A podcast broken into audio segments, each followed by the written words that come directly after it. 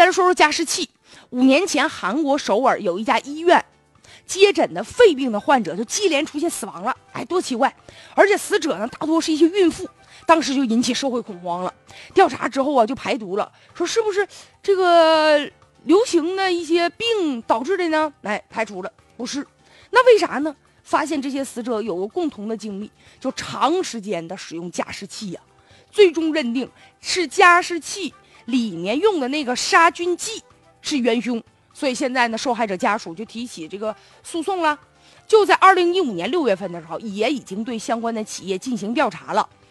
目前呢，有一个团体啊，就进行统计，说他们那儿二百三十九个人死于加湿器的杀菌剂。现在真相明确了之后，当呃就是他们国家的这个政府部门就回收了加湿器杀菌剂了，同时呢就对整个这个行业进行整改，以后它就不是一个普通的工业品了，而改为医药用品了。所以这样一来呢，有一些企业压根儿也不生产了，没有必要惹这个麻烦。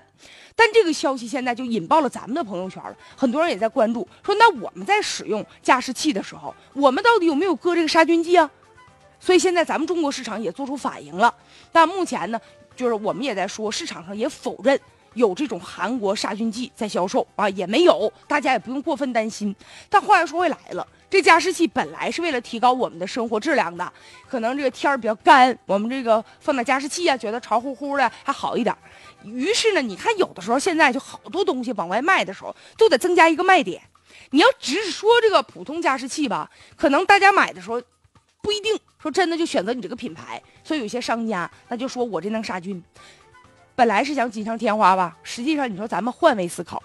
这个杀菌剂它能把细菌杀死，那究竟什么样的东西它能既杀死细菌，又对人体没毒没害呢？而且加湿器这个水呀得常换，咱就不用说别的，你在水杯里放一杯水放上一个礼拜，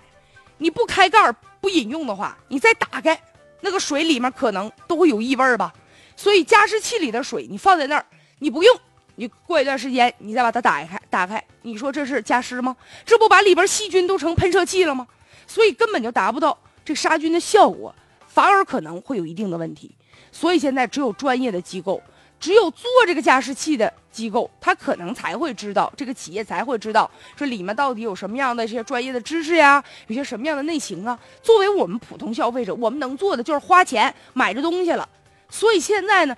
已经是一个全球性的大众消费的市场了。如果一个地方，这产品出现了问题，其他的地方连带着我们都会想，我们会不会有类似的情况？所以，如果相关的企业和相关的部门他们自己不能自律的话，作为我们消费者一个人去维权的话，恐怕会很难呢。有时候维权只有大家一起抱团儿，但是抱团儿的前提就是可能面对着这整个团体的人都已经出现了问题，受到了侵害了，所以这个时候才会想办法去解决。所以大家以后在买东西的时候，哈。就是多一个心眼儿吧，想一想吧，就特别对于一些杀菌的呀、一些灭虫的一些药物啊，就是尽量能不用就不用吧。再者呢，就是监管部门，最主要的是你们得去想办法去了解这个产品究竟对人体有没有害呀。